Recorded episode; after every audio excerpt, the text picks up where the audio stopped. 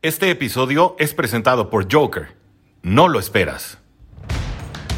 Bienvenidos a Bengals en cuarta y gol, el espacio reservado solo para los fans de los Cincinnati Bengals.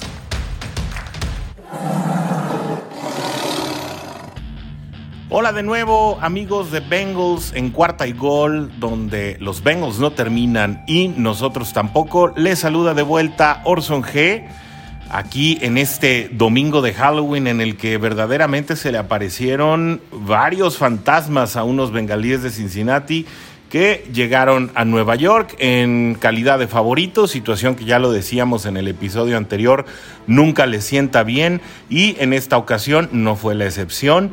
A pesar de haber anotado 31 puntos por primera vez en la campaña, reciben más de 30 puntos y cayeron por 34 a 31 frente a unos Jets que además estaban irreconocibles y salieron a reconciliarse con su afición, a ganar el partido y así lo hicieron.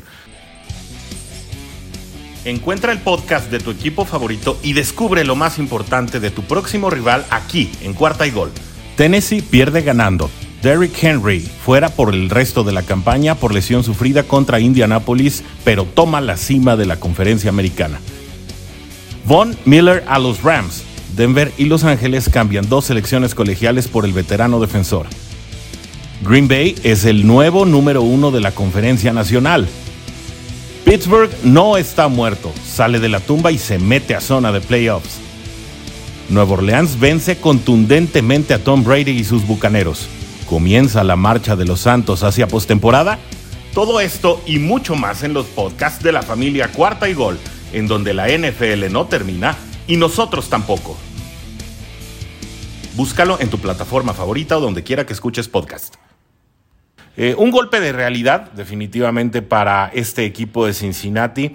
Eh, que venía de una victoria, creo que todos lo saben, bastante, em, pues bastante espectacular y rotunda frente a los entonces líderes de división, los Baltimore Ravens.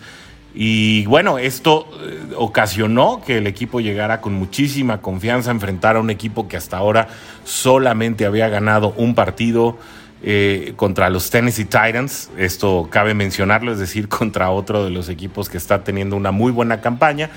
Y con esta marca de 1 y 5, mientras que Cincinnati tenía también 5 ganados eh, contra 2 perdidos, es decir, un juego más, eh, los Jets ya pasaron por su bye week.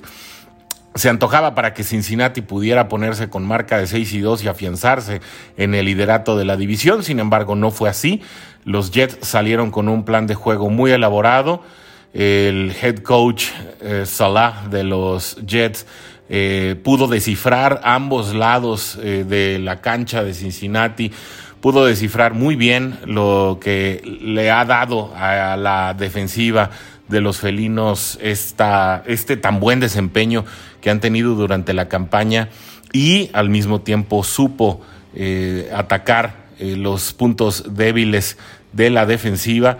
Y con ello, pues prácticamente, eh, a pesar de que por momentos estuvo detrás del partido, es decir, pues, no fue hasta el cuarto cuarto que los Jets realmente eh, pudieron recuperar la delantera que tuvieron en un momento dado en el primer cuarto. Cincinnati digamos que dominó relativamente o por lo menos tuvo mejor control del juego durante el segundo y tercer cuarto y una vez que se habían puesto 31-20 parecía que el partido estaba controlado, sin embargo vino una intercepción eh, de Shaq Lawson que le cambió prácticamente la vista al partido y eh, con ello se construyó un momentum el cual eh, dio como resultado que consiguiera los puntos necesarios la escuadra de los Jets para llevarse el partido en casa y volver loca a una afición que estoy seguro se fue muy, muy, muy contento del MetLife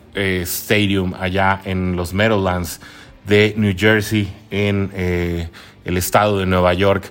Eh, un equipo sin quarterback titular, los Jets, eh, un Mike White que venía pues obviamente con la condición de desconocido y lo decíamos en los dos episodios anteriores, esto llevaba a que no pudiera haber realmente un estudio exhaustivo de lo cual son sus tendencias, su estilo, eh, la manera en que se iba a plantear el juego eh, con él eh, a los controles. Y bueno, obviamente esto tomó por sorpresa a un equipo de Cincinnati que también lució confiado de más y que con muchísimo espíritu. los Jets pues le ganaron a unos bengalíes sobrados por momentos, sobre todo en un inicio, e insisto, cuando ya se tenía esa, esa ventaja de 31-20 y que al final son tomados por sorpresa en un cambio de momentum avasallador en el que tanto la defensiva como la ofensiva de los Jets decidieron no bajar los brazos y eh, tratar de llevarse el partido a toda costa, lo cual consiguieron. ¿Se tenía todo para ganar? Sí.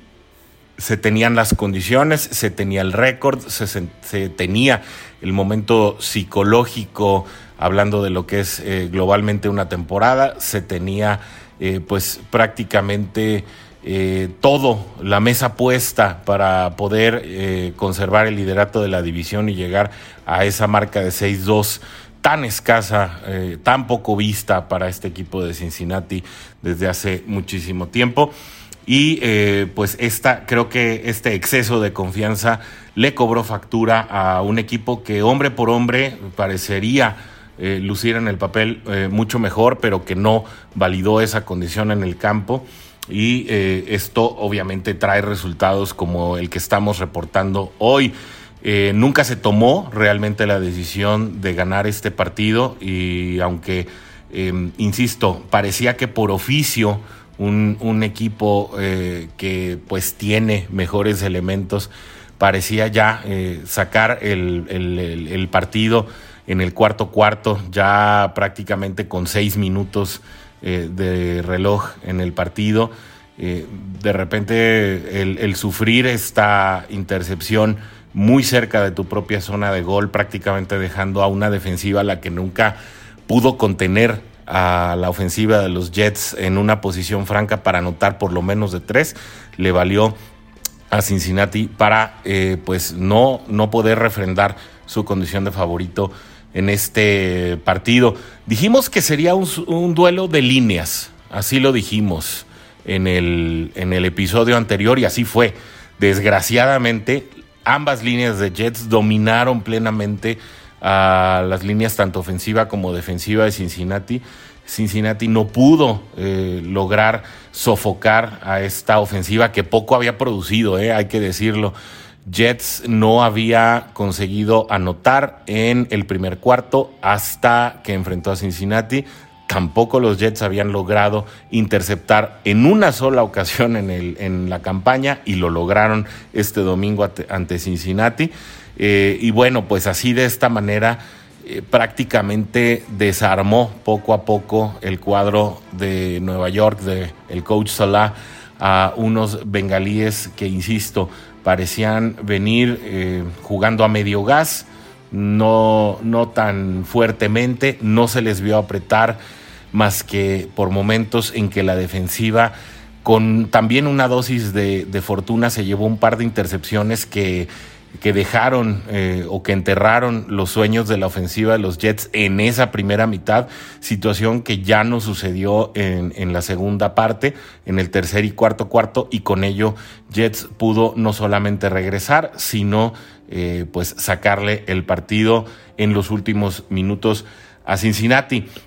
DJ Reader, Larry Ogunjobi prácticamente no pudieron con los interiores de Jets, así lo habíamos dicho, ese era el riesgo que se corría y tal vez ese era el ajuste que se debía hacer desde el momento de armar el plan de juego. Pareciera que en ningún momento Luan Arumo pudo eh, crear una alternativa de carga con la cual se le pudiera meter más presión a un eh, prácticamente pues novato como lo es Mike White.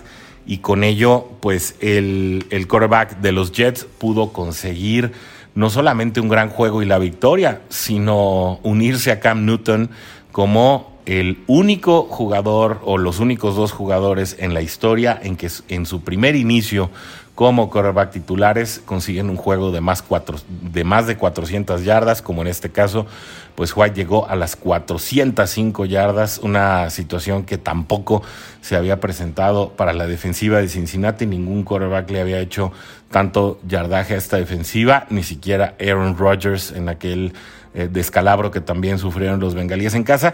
Y bueno, pues estos son eh, síntomas de una derrota pues prácticamente anunciada para varios en los que ya se anticipaba que este podía ser un juego de trampa en el que los Jets le podrían sacar el partido a Cincinnati, cosa que a la postre pues sí sucedió.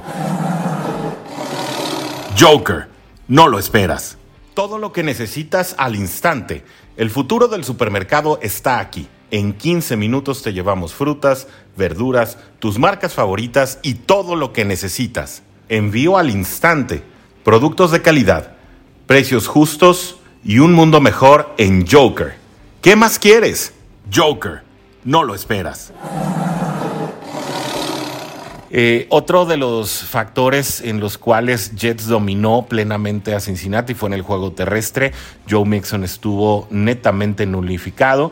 En 14 acarreos solamente pudo conseguir 33 yardas. Incluso eh, recordamos que durante el partido, eh, en el primer cuarto, Cincinnati cierra esa, ese primer cuarto con 7 yardas totales, de los cuales son 10 por aire y menos 3 por tierra. Es decir, creo que ahí en el momento en que los Jets logran someter eh, y volver sumamente unidimensional al ataque de Cincinnati, pues prácticamente estaban sellando parte de la victoria que eh, a la postre pues también la defensiva eh, colaboró, sobre todo en los últimos minutos con ese cambio de posesión que fue todo, todo en el partido. así pues, esta intercepción de Shaq Lawson que les decía, pues es la primera para esta escuadra en toda la temporada. Eh, cambia el momento del partido. Y, creo que hay, hay, una, hay un par de situaciones en los que a lo mejor algunos aficionados de los bengalíes van a decir que eh, los referees pues también hicieron algo o contribuyeron al fracaso de Cincinnati hoy. Y es que es cierto, una anotación, el último touchdown, el penúltimo touchdown, perdón, eh, para, para, los Jets, en el cual pues parece que el receptor eh, de los neoyorquinos no tiene completo control del balón, justo cuando habían eh, anulado otro, otro touchdown, también por una situación ahí de, de control de balón que parecía no estarse dando. pues podría ser muy polemizable esa jugada, se pudo haber llamado también el, el, pase incompleto y creo que pues nadie eh, nadie estaría armando polémica por esa situación si la decisión hubiera sido del otro lado. Y ese muy polémico eh, eh, juego de casco a casco que le marcan a Mike Hilton en el que pues parece que él va sumamente agachado y es el ofensivo de los Jets quien busca el contacto casco a casco en una jugada en la que ya hubieran obligado al despeje por parte de los Jets, sobre todo por posición de balón. Eh, y aunque estas dos jugadas pues prácticamente mantuvieran, mantuvieron vivas las esperanzas de la escuadra de Nueva York, eso no borra todo lo que no hizo Cincinnati por ganar el partido. Eh, prácticamente eh, creó uno de los dos peores que han dado en la temporada. Yo creo que el, el otro sería ante el equipo de Chicago, donde ganaron eh, en aquel momento los Osos por un margen muchísimo más cerrado eh, y con ello pues eh, Cincinnati parece ser el arquitecto de su propio destino, cualquiera que este sea, porque definitivamente este es un equipo que en esta semana podría tener para mucho más. Incluso hay quienes hablan de un invicto. Yo pensaría, pues sí, al poderse haber ganado los partidos contra Chicago y también contra Green Bay por errores cruciales y con una diferencia eh, pues tan corta como lo fueron eh, en esas dos ocasiones por tres puntos. Este partido se vuelve a perder por tres puntos, pero creo que es mucho más por lo que deja de hacer Cincinnati que por un error circunstancial como lo fue eh, en el partido de Green Bay pues la ráfaga de viento que en un momento dado le hizo el extraño a la patada de Ivan McPherson y, y el momentum contra Chicago que no les alcanzó para poder revertir la tendencia del partido. Creo que este partido Cincinnati lo deja ir por un exceso de confianza y por dejar crecer de más a un rival al cual parecen tampoco estudiaron también y en el que fueron superados tanto en cocheo como en ejecución.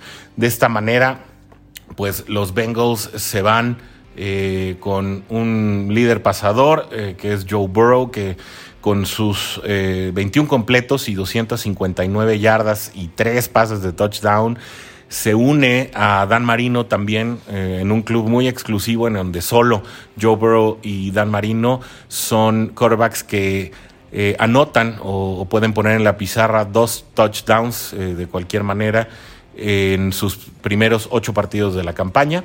Eh, así pues, eh, eh, Dan Marino pues, y Joe Burrow comparten esta estadística muy especial, pero que poco valió hoy para tener un resultado.